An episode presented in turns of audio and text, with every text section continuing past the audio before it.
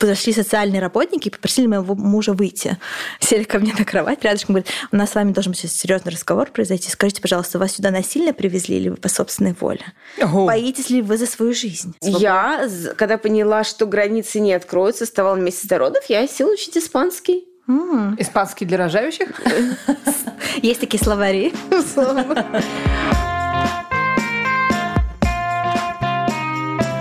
Здравствуйте, с вами снова подкаст «Мама Либра», где мы обсуждаем радости и трудности совмещения родительства и карьеры. Меня зовут Мария, и я очень люблю работать. Но как ответственная мать, конечно, я занимаюсь тем, чтобы моя дочь хорошо ела и правильно развивалась, поэтому в воскресенье она у меня съела горсть песка, а вчера пальчиковыми красками закусила. Сегодня со мной в студии моя соведущая Люба, которая с трудом сдерживает смех. Привет, я все еще Люба Беневаленская, мне пока все еще 35 лет, и двое детей со мной. Вспоминаю, чем же закусывали мои дети на этой неделе.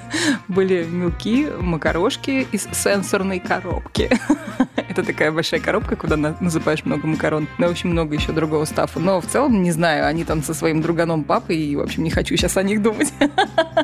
А сегодня, парам-парам-пам, у нас в гостях Саша Дробышу, моя олимпийская сестренка, между прочим. Что это значит? Не то, что, знаете, как бы станция спортивная, а мы нет. Просто мы э, с Сашей вместе работали на Олимпиаде в Сочи в 2014 году, на одного из э, крупнейших значит, спонсоров Олимпиады. И это такие вот сестринско-олимпийские погоны на всю жизнь. Но сегодня вся ситуация поменялась, никакой Олимпиады нет. Есть мирная жизнь, в которой Саша и мама, и предприниматель. Да, всем привет, девчонки, спасибо, что позвали. Очень приятно провести сегодня вечер с вами. Меня зовут Саша Тробыш, как ты ответила, и у меня тоже есть сын, а ему два с половиной года, и зовут его Борис. Да, я стараюсь совмещать э, родительство и бизнес, и сегодня с удовольствием с вами поделюсь о том, как это у меня получается. Местами успешно, с местами не очень. У меня свое коммуникационное агентство, называется Нахинт. А мы помогаем брендам а, создавать их репутации, либо управлять их репутациями, и э, мы работаем, как правило, с международными брендами, которым помогаем локализировать стратегии для российского рынка. Да делаем всякие прикольные штуки, там различные спецпроекты, мероприятия, и в целом выстраиваем их э, репутацию на российском рынке. Ты владелец бизнеса? Да, да, да, я владелец. Э, агентство уже 4 года. И это такое маленькое независимое агентство, тем не менее, с очень хорошим, качественным клиентским портфолио, как мне кажется. Вот, и отличной командой. Ты работаешь из дома или у тебя офис? Слушай, у нас офис э, небольшой на Белой площади, на Белорусской, вот, и я не могу работать из дома, если честно, поэтому я сбегаю в офис каждый день и оставляю своего двухлетку с няней. Я сегодня тоже сбежала в офис, но, вернее, наш офис пока ремонтируется, поэтому мы сидим в коворкинге. Это какой-то божественный коворкинг. Кстати, упоминая о коворкинге, хочу упомянуть, что у нашего подкаста теперь есть Инстаграм. И сегодня в сторис я постила оттуда э, всякие видосики и, наверное, запощу еще, потому что коворкинг прекрасен. Настолько прекрасная вентиляция, что можно курить кальян э, и проводить совещания. Мы тоже снимаем офис коворкинге, Виворк, и у нас с фишек после после пяти вечера наливают алкоголь. То есть открывается барная зона, и можно налить себе сидр, пиво. Так что, mm-hmm. если у вас будет свободное время, заезжайте в гости. Пора... обязательно угостим. Да, поработаем все вместе. Расскажи, пожалуйста, немножко про сына. Ну, ему два с половиной года, то есть я так понимаю, что ты только развивала свое агентство, и в это время он появился, и тут декрет, и ты, наверное, как следует отдохнула, я так полагаю. Расскажи, как это происходило. А, да, на самом деле декрета у меня не было, и мне вообще совпало так, что я открыла агентство, через год я вышла замуж, а через год я родила ребенка. Вот, как все очень стремительно менялось, и декрета не было, так я работала вплоть до прям рождения сына. Я даже на экскурсию в роддом, помню, ходила с телефоном и проверяла рабочие письма, отвечала на какие-то письма. Меня дернула мама какой-то, мне сказала, Саша, хоть послушай, как ты рожать будешь. И я говорю, нет, слушай, ну тут важное письмо рабочее, говорит, потом напишешь. И да, и как бы декрет, декрета не сложилось на самом деле, потому что я родила Бориса, и где-то уже через пару недель я влилась в рабочий процесс. Понятно, не так полноценно, как э, возможно было, но все не менее я уже работала. А в два месяца, когда ему было, я уже вышла на работу полноценно. Ну, все как мы любим. Да. да. Отдохнула, в общем, оттянулась. Скажи, пожалуйста, первые месяцы они были сложные, и потом стало легче, либо наоборот? Вот у всех по-разному на самом деле. Мы вот с Любой обсуждали, когда шли сюда, что первый месяц был для меня самый трэш, на самом деле. А я сейчас это все помню как в тумане, и достаточно был болезненный период. Мне кажется, из-за того, что такая большая перестройка в плане жизни, ритма, графика, всего, и ты понимаешь, что жизнь уже не будет прежней никогда, и тебя все готовят к родам, да, куча всяких статей о том, как совмещать материнство и карьеру, но никто тебе не рассказывает, что, блин, происходит после на самом деле. Потому что, мне кажется, бы рассказывали, наверное, не все бы становились матерями. И, возможно, не совмещали работу и материнство, потому что это адский труд. Не знаю, расскажите, как у вас было, потому что у меня был первый месяц просто жесть. У меня был очень легкий первый месяц, потому что у меня, мне кажется, я была на эйфории. После того, как ты очень-очень беременна, и ты после этого вдруг раз и не беременна, мне кажется, это такой кайф был. Плюс первое время ребенок там спит 17-18 э, часов в сутки, и можно там стоять на ушах, работать, и ее не беспокоят никакие окружающие звуки, не надо ходить там на цыпочках. Поэтому первый месяц был хорошо. А потом уже, ну, усталость накопилась, поскольку спит она 17 часов в сутки, но кусками, да, и потом уже стало сложнее. То есть у меня первый месяц как раз было полегче, а после четвертого триместра, после четвертого месяца, мне кажется, поднакрыло. Да, ну ты знаешь, ключевой спит, мне кажется. В моем случае мой сын не спал, и э, у нас были колики, очень рано начались эти колики, это ужасное слово, просто которым я даже не знала до его рождения, и э, поэтому, мне кажется, очень индивидуально. Не знаю, Люб, как у тебя было? Не, у меня вообще просто, можно сказать, с первым ребенком все было классно и легко и здорово. Ну, кстати, физически после родов я себя чувствовала гораздо хуже, чем после вторых. А вот со вторыми вот действительно моя жизнь так поменялась, что уж мам не горюй, все, я уже себе не принадлежу, я принадлежу гляжу, я такая, мать, ультраматка. Но стараюсь работать, конечно. Да. Ну, в общем, не знаю, лично для меня первый месяц был самый сложный, а потом потихонечку жизнь действительно начала налаживаться. Где ты рожала, расскажи. Я рожала в Майами. Я улетела туда за два месяца до родов вместе с моей мамой. И на самом деле это было одно из лучших решений, потому что мне было очень важно дистанцироваться немножко от работы, хотя бы физически. потому что я понимаю, что если останусь в Москве, то это клиентские встречи, какие-то мероприятия. А мне хотелось все таки ощутить себя а, будущей мамой и уделить время себе по, по возможности. Поэтому смена локации очень помогла. И после родов мы еще там остались на полтора месяца. В целом три с половиной месяца мы там прожили, потом вернулись обратно в Россию. Был интересный опыт, безусловно. Мне нечем сравнить, потому что я не, не рожала в России, но в целом э, необычно. Я до сих пор помню такую смешную ситуацию, если мы говорим про роды в Штатах, а, когда мне привезли в больницу, подошли социальные работники и попросили моего мужа выйти. Сели ко мне на кровать рядышком, говорят, у нас с вами должен сейчас серьезный разговор произойти. Скажите, пожалуйста, вас сюда насильно привезли или вы по собственной воле? Боитесь ли вы за свою жизнь?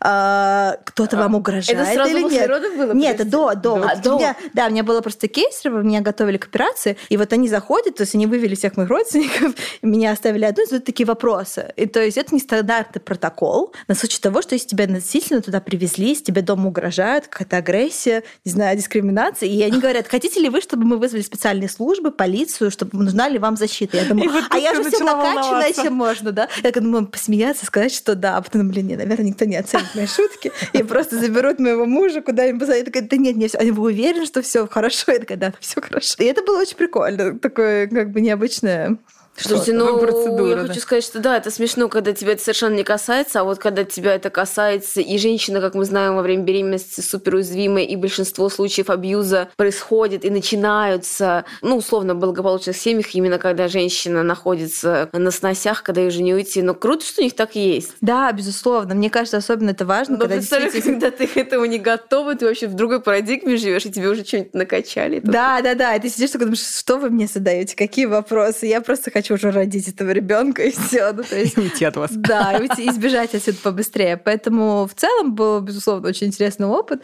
Но там очень много русских, на самом деле. В Майами, мне кажется, это такой центр русских матерей, назовем это так. И многие туда приезжают, в том числе из-за климата, кто-то рожает в Штатах из-за гражданства, кто-то просто хочет родить в Штатах. Поэтому у всех У вас причин... чем обусловлен был выбор? И трудно ли это вообще было организовать все? На самом деле вообще нет. А, я организовала все сама. Ты же без агентства. Mm-hmm. Это все несложно сделать, если владеешь языком. В принципе, найти врача, там, снять квартиру, технически все несложно. Мы хотели родить, чтобы он получил гражданство в целом, да, и в плане образования на будущее мог поучиться там. Ну и в целом мне хотелось уехать. А, мне хотелось пожить у океана, вот была у меня такая мечта.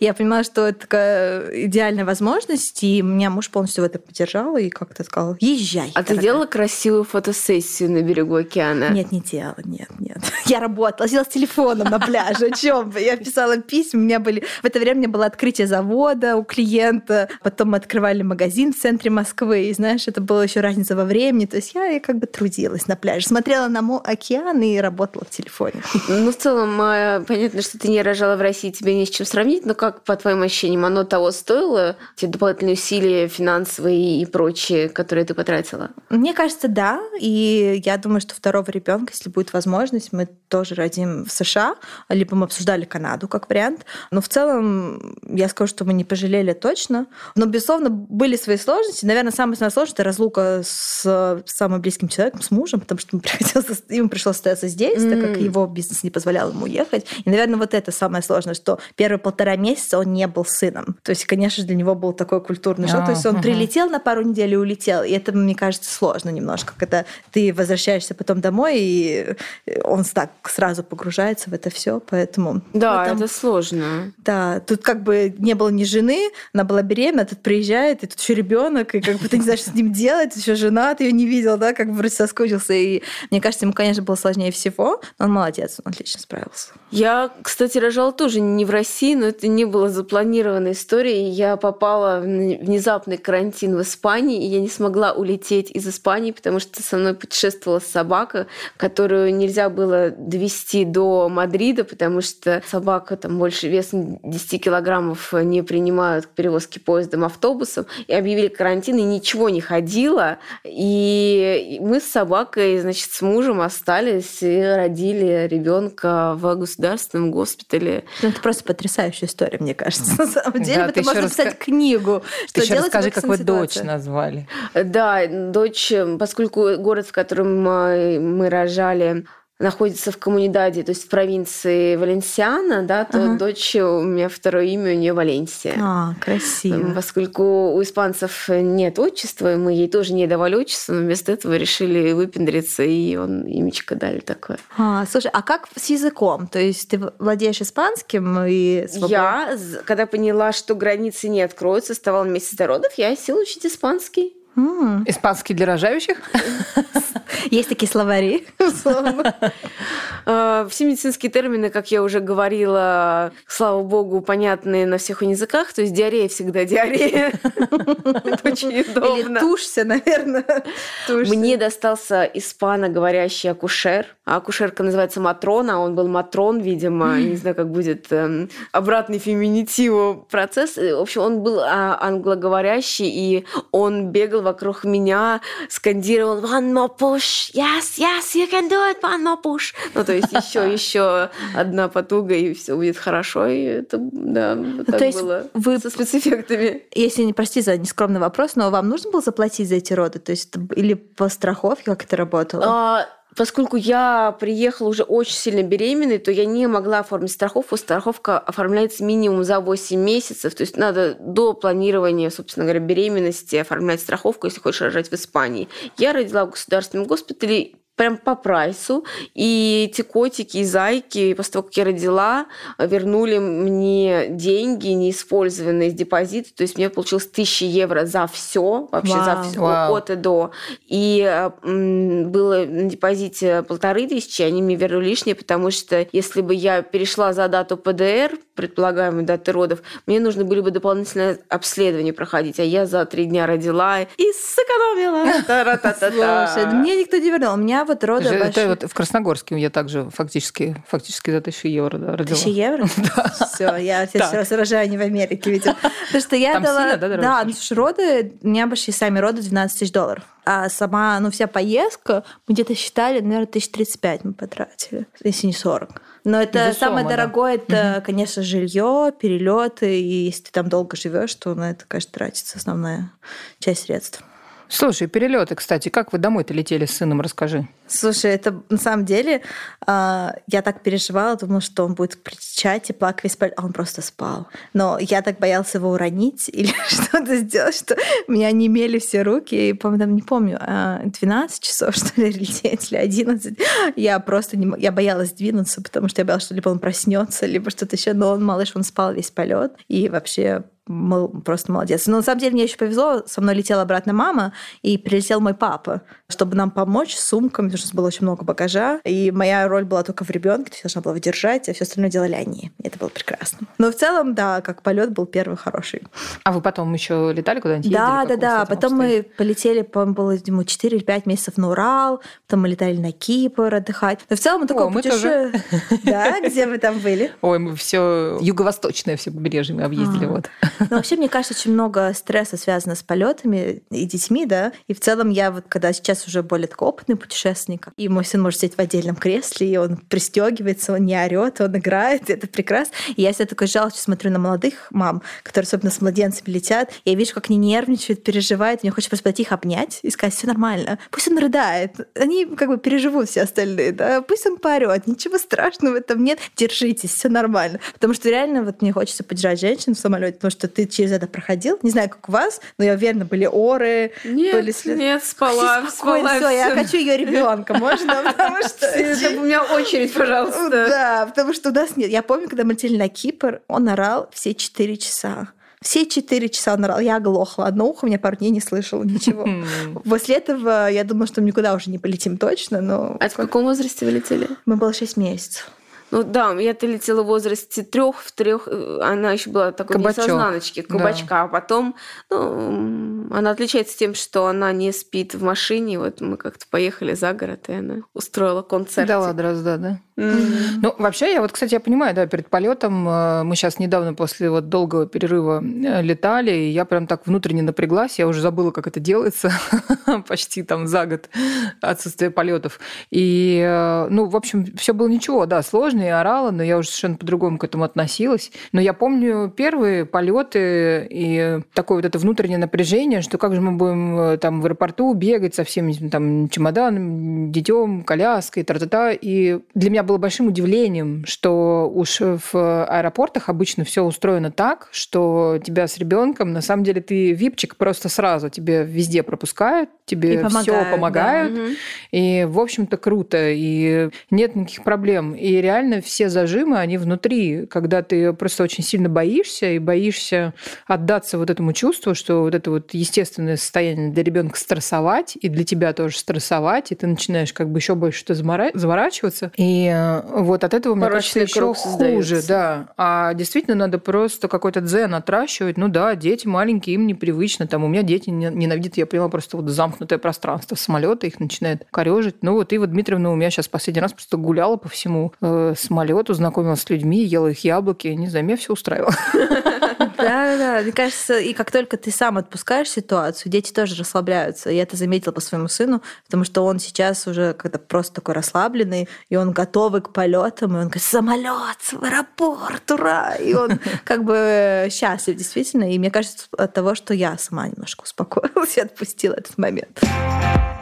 Давайте вернемся к бизнесу. Как, что изменилось в твоей работе после того, как появился сын, изменился твой подход, изменился твое финансовое состояние, твои приоритеты? Что было с бизнесом, поскольку вот ты говоришь, что у тебя совпало его появление угу. и фаза активного развития? Слушай, ну вот первый год, это 2019 был самый сложный для бизнеса. Я очень сильно упала в плане выручки и прибыли. У меня распала вся команда. То есть я поняла, что я такого разбитого корыта в какой-то момент, и мне даже хотелось все закрыть. И... А ты единственный учредитель в своей компании? Да, учредитель. И... А трудно быть мамой, да, и новому человеку, и бизнесу Да, своему. да, да. И мне кажется, вот это метание между ролями, и ты пытаешься понять, кто ты. Я бизнес-вумен или я мать, условно. И я тогда не понимала, что я могу сама выбрать и как-то совмещать. Тогда мне казалось, что я плохая мама, потому что я уезжаю на встречу куда-то. Или там, не знаю, я ему мало вре- меня времени и внимания. То есть меня очень дико терзало, хотя у меня была няня, муж меня полностью поддерживал, говорил, что иди работай, я тут рядом и так далее. Но это были мои тараканы, и вот поэтому бизнес, конечно, очень сильно пострадал. Но вот как-то к лету 19 я собралась немножко. Пришла, пережила себе чувство к концу года, ну там к осени. И э, меня отпустило. И благодаря этому попер бизнес, реально. А тебя отпустило просто время, либо ты какую-то внутреннюю работу над собой провела, либо ты просто что-то поняла, что ну, ребенок там не сильно страдает.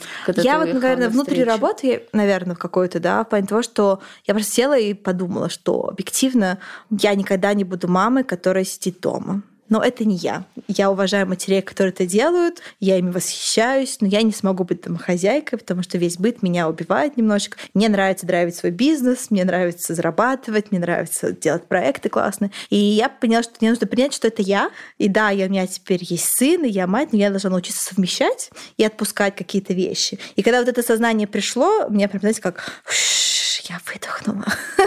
и я поняла, что все, мне не нужно бежать куда-то, вот пусть няня сидит с ним до вечера и сидит, мне не нужно забегать днем и проверять его, как у него дела. Если только мне не захочется, но я, он в порядке, у него все хорошо. Как бы.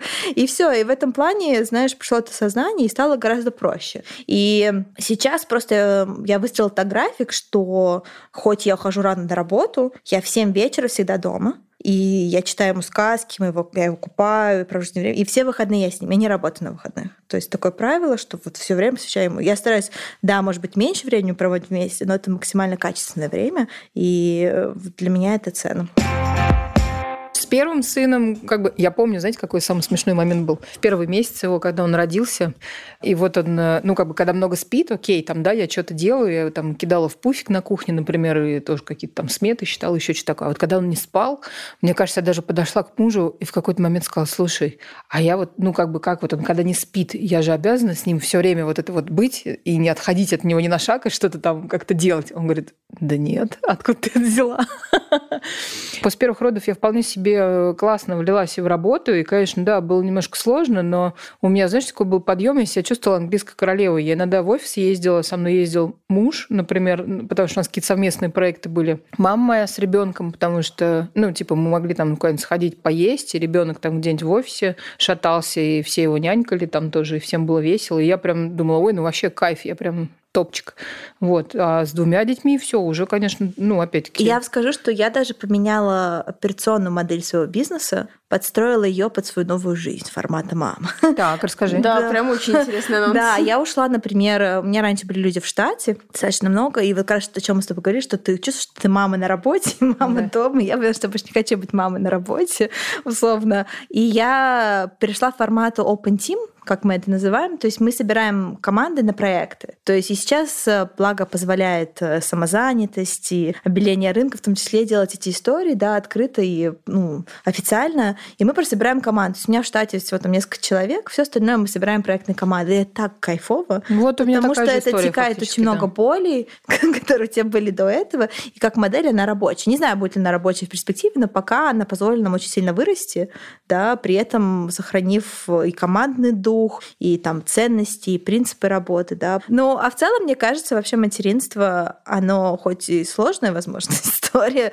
да, и мне нелегко давалось, то в плане бизнеса она, наоборот, меня очень сильно, скажем так, заставила расти дала мне крылья в каком-то смысле этого слова, потому что до этого, наверное, не было дисциплины, не было каких-то там, не знаю, понимания, что мне даже до 7 вечера, я должна в 7 вечера быть дома, потому что дома меня ждет Борис, я хочу быть с ним. Поэтому ты очень эффективен становишься. То есть ты, по сути, свой график строишь так, чтобы максимально вкалывать. Но и, соответственно, это тоже влияет на результат твоей работы очень сильно. Вот ты, кстати, упомянула о том, что самозанятость и обеление всей этой истории тебе помогло, и я Призываю всех пойти, прослушать наш предыдущий выпуск, где а, одна из основательниц, собственно говоря, проекта Rocket Work а, рассказывала о нем, а, о том, как облегчить себе жизнь, если вы много работаете самозанятыми. Так что, во-первых, идите послушайте наш предыдущий выпуск. Не забудьте подписаться, поставить лайки, чтобы не упустить ничего из того, что мы рассказываем. У нас очень много ценной информации. Также напоминаю, что у нас есть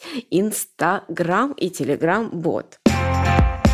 Смотри, Маш, получается такое общее место, да, вот э, гости меняются, сферы э, деятельности у всех меняются, но из раза в раз я слышу одно и то же, что материнство реально делает нас какими-то суперэффективными, мы вджобываем быстрее, лучше, краше, там, не знаю, с большим каким-то отда... с большей отдачей для дела, да, чтобы прийти домой. Это вот к вопросу о том, что какие работницы мамы, да? Слушайте, работницы мамы на самом деле всегда хорошие, и я это даже знала до того, как я стала сама мамой, поскольку от меня уходили сотрудники в декрет и возвращались, и очень быстро это делали. Но я женщина, сейчас белое пальто, вот, я была эффективная, гораздо более эффективная до родов, сейчас я стала просто более уставшая. То есть я всегда была человеком, который вот этот пазл рабочий складывается, и к вопросу об отпускании я всегда давала себе возможность прокрастинировать и делать что-то для себя достаточно Сласть, давно.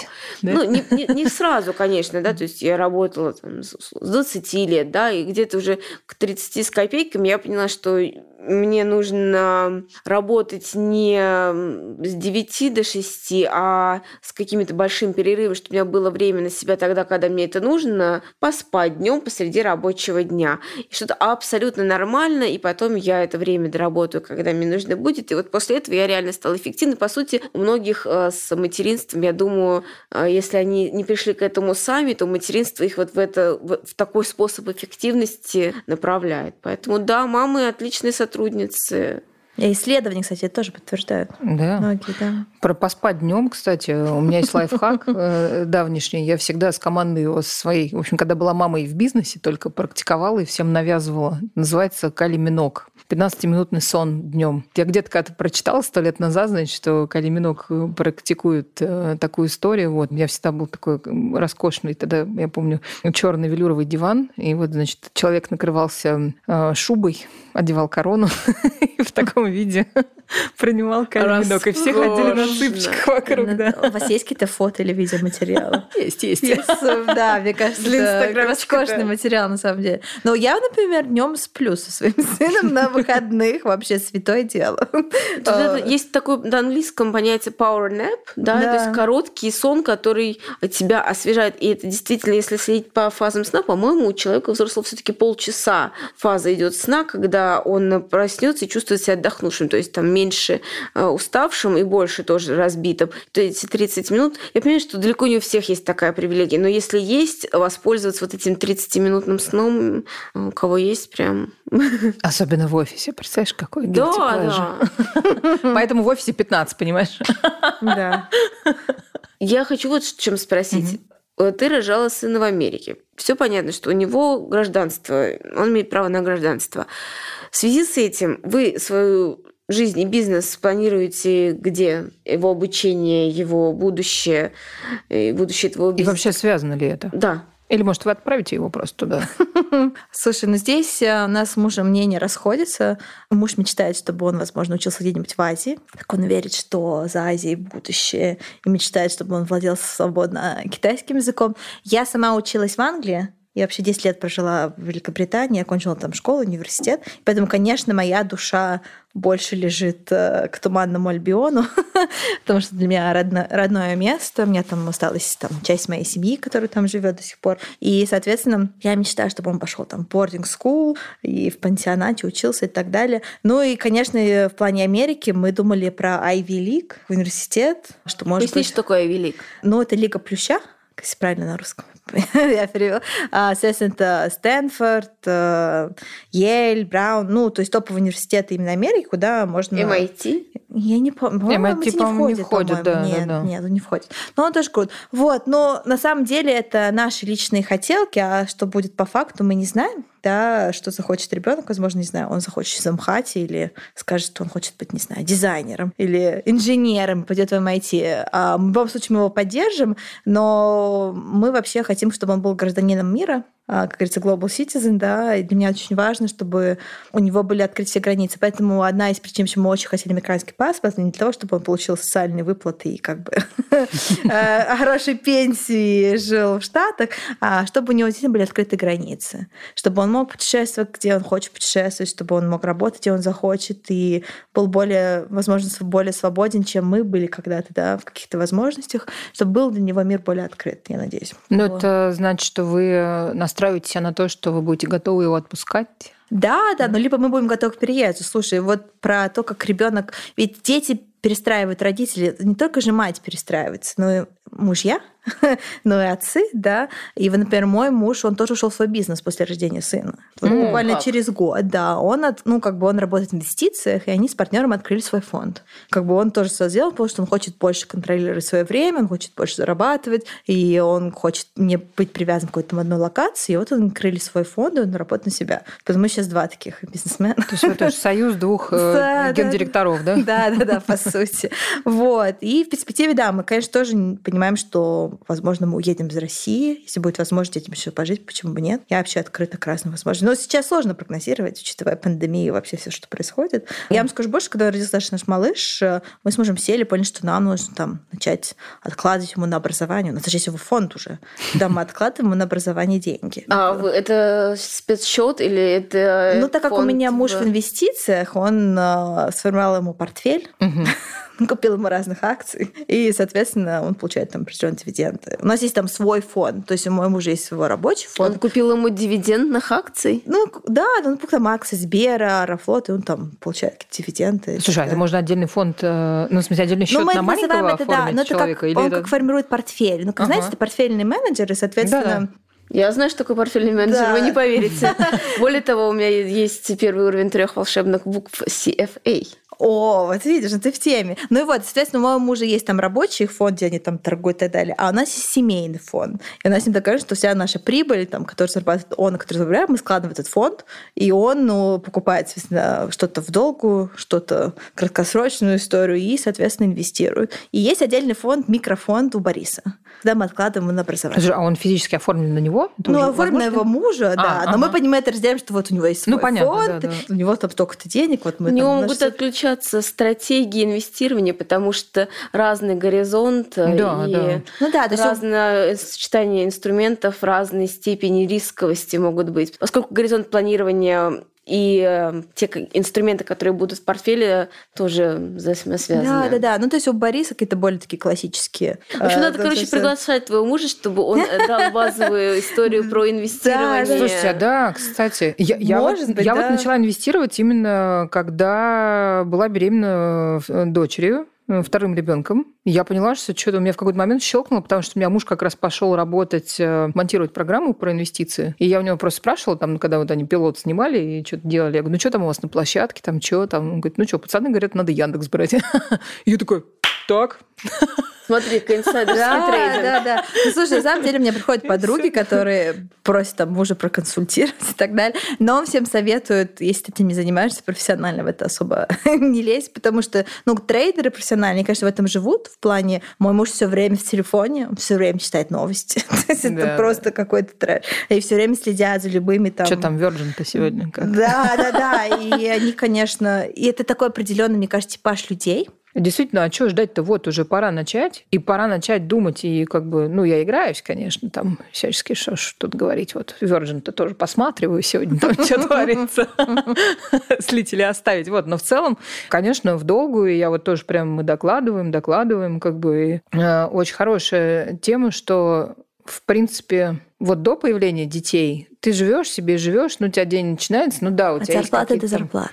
Ну как да, кто-то от зарплаты до зарплаты, кто-то каких-то показателей своих, или от отпуска до отпуска, да, там еще что-то, или проектно ты живешь. А сейчас все уже чик-чик-чик мышление перестроилось, да, где ты будешь через 10 лет. И вот раньше я не могла там, в принципе, не знала, как ответить на этот вопрос. А сейчас я понимаю, что через 10 лет я буду мамой двоих детей, которые ходят в школу, и надо уже понимать, где они будут это делать, как они это будут делать. Начинать разбираться вот в чертовом образовании, в том числе понимать какие-то тренды, которые будут актуальны вот действительно через 10-20 лет. Да, Копить, да. откладывать. То есть это все. Но в целом твои затраты же тоже увеличиваются, да? То есть появляется да. няня, развивашки, всякие там поездки. Поэтому, конечно, ты по-другому относишься ко всем этим вещам. Саш, а, расскажи как раз, знаешь, про аспекты, вот, помогающие тебе в материнстве и в работе. Вот э, про нянь ты говоришь. Да, у меня есть няня прекрасная. Как няня ты? Ольга. Привет, Которую Ольги. я, да, люблю нежно. Здесь возможно послушать наш подкаст и услышать мои слова благодарности. На самом деле, это наша уже вторая няня. Первая была с нами где-то 10 месяцев, и вот вторая уже больше года. Я считаю, что выбор няни очень субъективная история, на самом деле, да, в плане того, что, знаю, многие мамы запариваются, долго ищут. Я первую няню нашла за два дня, вторую за один. М, И все. И вопрос был закрыт. Я просто поставила дома камеры на испытательный срок. По итогу испытателя мы их сняли и как бы поехали дальше. Потому что мне какое-то время подруга дала очень ценный совет, она тоже была молодой мамой, она сказала, что няню выбирай своим сердцем. Условно. Ну, вот пришел человек, чувствуешь, нормально, оно берешь, смотришь и так далее, не твое отпускаешь, вот. Но в целом ко мне пришло понимание того, что когда становишься мамой, очень важно уметь просить о помощи, да, и не стесняться просить о помощи. И мне кажется, вот в российском менталитете нам порой очень сложно признаться, что тебе нужна помощь. Да, ну, нужна женщина, она все тащит на себе. Да, я же сильная, я же мать, я же все. Но я в какой-то момент для себя поняла, что я, я не сильная, же мать. И я начала просить помощи. Мне очень повезло, что, конечно же, там мой супруг меня поддерживал, мои родители, друзья, няни, которые у нас были. Но мне кажется, очень важно, чтобы многие услышали о том, что просить о помощи это нормально, да, и не нужно этого стесняться. Аминь, сестра. Да, да, да. Не знаю, как у вас, но просто в моем случае очень много раз слышу, что нет, я же должна сама, зачем тебе не... Вообще очень много стереотипов, да, много суждений, критики, там, как должно быть и как не должно быть. И здесь важно не потерять себя. Да, то есть э, рецепт такой: найти няню сердцем. Найти да? няню сердце, поставить камеры на испытательный камеры на период. испытательный Ну, срок. рационально- Доверяй, но проверяй. Да, должно быть рационально. И смотреть, ну потому что объективно это лотерея, вот честно, да. А, Это не как ты на раб- вот когда я беру в бизнес, да, в агентство людей, все-таки ты их берешь согласно компетенциям. У человека есть определенный там набор навыков, умений, опыт. И даже, возможно, если там лично он тебе не очень сильно нравится, но он может быть очень крутой специалист, который умеет делать вещи, которые тебе нужны, да, в техническом плане. А все-таки няня, оценка няни для меня лично очень субъективна, потому что в плане работ, ну что это? Это уход в первую очередь, да? А в уходе что важно? Забота, любовь, там, ответственность и так далее. Чувственная Да, часть, такой да. эмоциональный интеллект, да, в первую очередь. И, соответственно, поэтому ты очень субъективен. И важно, чтобы ты этому человеку доверял. Поэтому мой совет не запариваться, брать няню, смотреть, как оно идет. И если это ваш человек, как бы работать с ним дальше. Нет, ну и в целом уважать профессию няни. Саш, ты говоришь вот классную вещь про умение просить э, о помощи, да, которая, в принципе, наверное, действительно... Вот у меня стало тренироваться за последнее время. Что я себя стала ловить на такой мысли, что я иногда даже, ну, забываю попросить о помощи, потому что мне кажется, ну, как-то вот сижу я там себе дома с детьми и там как-то порабатываю, тут подкастиваю слегка. Но вот это вот вырваться из этого ментально, сказать, чуваки, так, сейчас мне нужно это, это и это, при том, что у меня, например, супер френдли вся атмосфера э, и дома, в смысле и мужа, и там родителей моих, и друзей, и семьи мужа, и все всегда готовы помочь, но забываешь это делать. А как вот, э, кстати, у тебя обстоит э, с чужими людьми? Вот в том же транспорте, я не знаю, там в самолете или на работе, бывали ли у тебя такие ситуации, когда ты Бориса брала с собой на работу и там, Да, просила да, да. помощи чужих людей? Была такая история, что заболела няня. И я в этом узнала а там в 9 утра, а мне нужно было в 9.30 быть на защите у клиента. О боже. А она мне пишет в 9 утра, что я не приду. А я- у меня все, я пишу клиенту, можем ли мы перенести. Говорит, нет, вот только в 9.30 у тебя будет час. А я эту встречу добивалась три месяца. Я понимаю, что без вариантов, и никого я не могу отправить, потому что я должна быть на встрече. Такой пич, когда ты должен пойти сам. И я думаю, что делать? Ну что, я поеду с Борисом? Я одеваю Бориса в рубашечку. Мне даже была припасена рубашка. Не знаю, почему она мне оказалась. Одеваю ему лучше его штаны. С ему соску. Коляску. Еду на такси в офис клиенту потенциальному. Заезжаю с этой коляской. И пока еду в такси, говорю сыну, пожалуйста, вот у меня будет защита час. Твоя задача не плакать. Только час, только час. А потом можешь кричать вообще весь день, все, я куплю тебе все, что ты хочешь. Ну, пожалуйста, час, помолчи. И он так смотрит меня серьезным взглядом, жрет свою соску. Ему 10 месяцев за секундочку, да, ничего не понимает, о чем я говорю. И мы приезжаем в офис клиенту, клиент такие большие глаза. Они говорят, что это? Говорят, это мое дитя. Как бы, простите. Я говорю, ну вот няня, форс-мажор. Они такие, ну, ну хорошо, заходите. И вот я заезжаю в переговорку, сына в уголок, сую ему еще раз соску. Очередно, слава богу, у него была соска. И включаю презентацию, и девочки, весь час он молчал. Он просто молчал. Магия. Он смотрел на мои слайды, он слушал, как мы говорили, и вот ровно через час он начал уже, ну, там, подныкать. Но целый час он просто была тишина. И клиент был в таком восторге от Бориса, и в целом он это точно какой у вас прекрасный ребенок, какой воспитанный. Говорит, да, да, да. Воспитанный в 10 месяцев, Да, конечно, да. И, и ты выиграла? Нет, представляешь? Сволочи. Бездушные. Я не выиграла, но они потом в итоге никого не взяли. То есть там не то, чтобы мы не выиграли никому, они никого не взяли, и потом э, мы продолжили общение, и там были какие-то другие проекты, и, в принципе, нормально все сошлось, но в целом это был офигенный опыт, наш первый пич совместный с Борисом, и он прошел очень хорошо. Поэтому, да, материнство однозначно расширяет горизонты. Работающие мамы – это супер-супер-супер женщины. Это очень вдохновляющая история. Спасибо, что ты к нам пришла сегодня и спасибо всех нас вдохновила. Вам, да, спасибо вам за возможность. Было очень классно с вами поболтать. Вот. И в целом а, я надеюсь, что многие матери, которые нас слушают, э, как говорится, разделят наше мнение о том, что материнство это прекрасно. Да, и попросят прямо сейчас кого-нибудь о помощи. Да, потому что важно просить помощь. Да, да, не стесняйтесь просить помощи, это очень важно. Класс, спасибо, Саша, большое. Спасибо. Спасибо. На этом мы с вами прощаемся. Просим вас пойти на все подкаст-платформы, где вы нас слушаете, подписаться, если вы вдруг еще не, поставить звездочки, лайки. Сердечки. Сердечки. И комментарии. Комментарии можете направлять к нам в Инстаграм. Это специальная платформа, которую мы сделали, чтобы вы могли на нас посмотреть и быстрее до нас достучаться. Да? Тук-тук. До встречи. Пока-пока.